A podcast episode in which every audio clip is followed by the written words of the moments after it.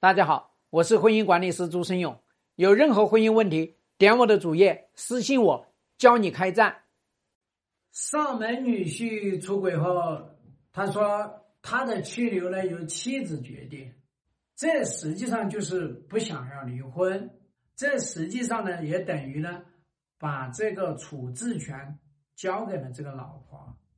这个点你一定要掌握。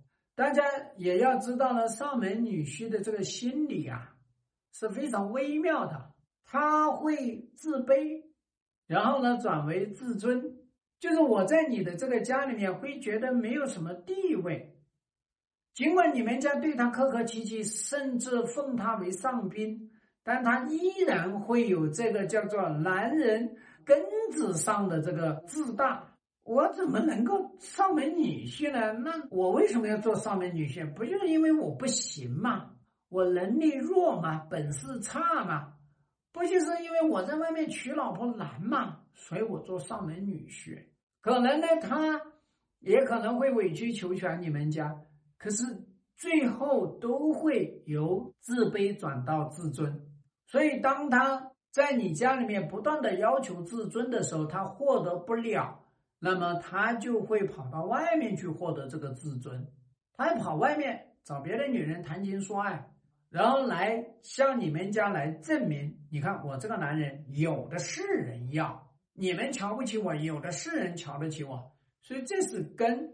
那么你在这样的一个情况下面呢，既然是你的去留由妻子来决定，那么就要告诉他做第一件事情。这个婚姻没有必要留，从哪几个方面来讲，就是没有必要留掉嘛？啊，从哪几个方面没有必要留掉呢？没有必要留掉，也就是说没有必要离嘛？哎，让他听得懂。那第二个呢，要让他知道这个婚姻他触犯了底线，触犯了红线，所以会受到一定的处罚。第三个呢，就是说这个婚姻还要继续。往前走，那么要做哪几件事情？要清清楚楚、明明白白让他知道。这样的一个情况下面呢，这个男人他才知道怎么回事。要不然的话呢，他就把这个皮球踢到你家里来了，让你家很被动。最后呢，他就方便跟别人讲：“你看，是他们家把我赶出去啊。”是他们家咄咄逼人，逼得我没办法，只好到外面去谈恋爱呀。我到外面谈那个恋爱，他们又把我这个婚姻踢掉啊。一切都是丈娘家做的祟，所以呢，他还大义凛然，他还光明正大。所以你千万不要被他这个小伎俩啊，然后呢蒙蔽了。那么当然呢，你自己觉得这个男人还可以，你自己觉得这个婚姻还 OK。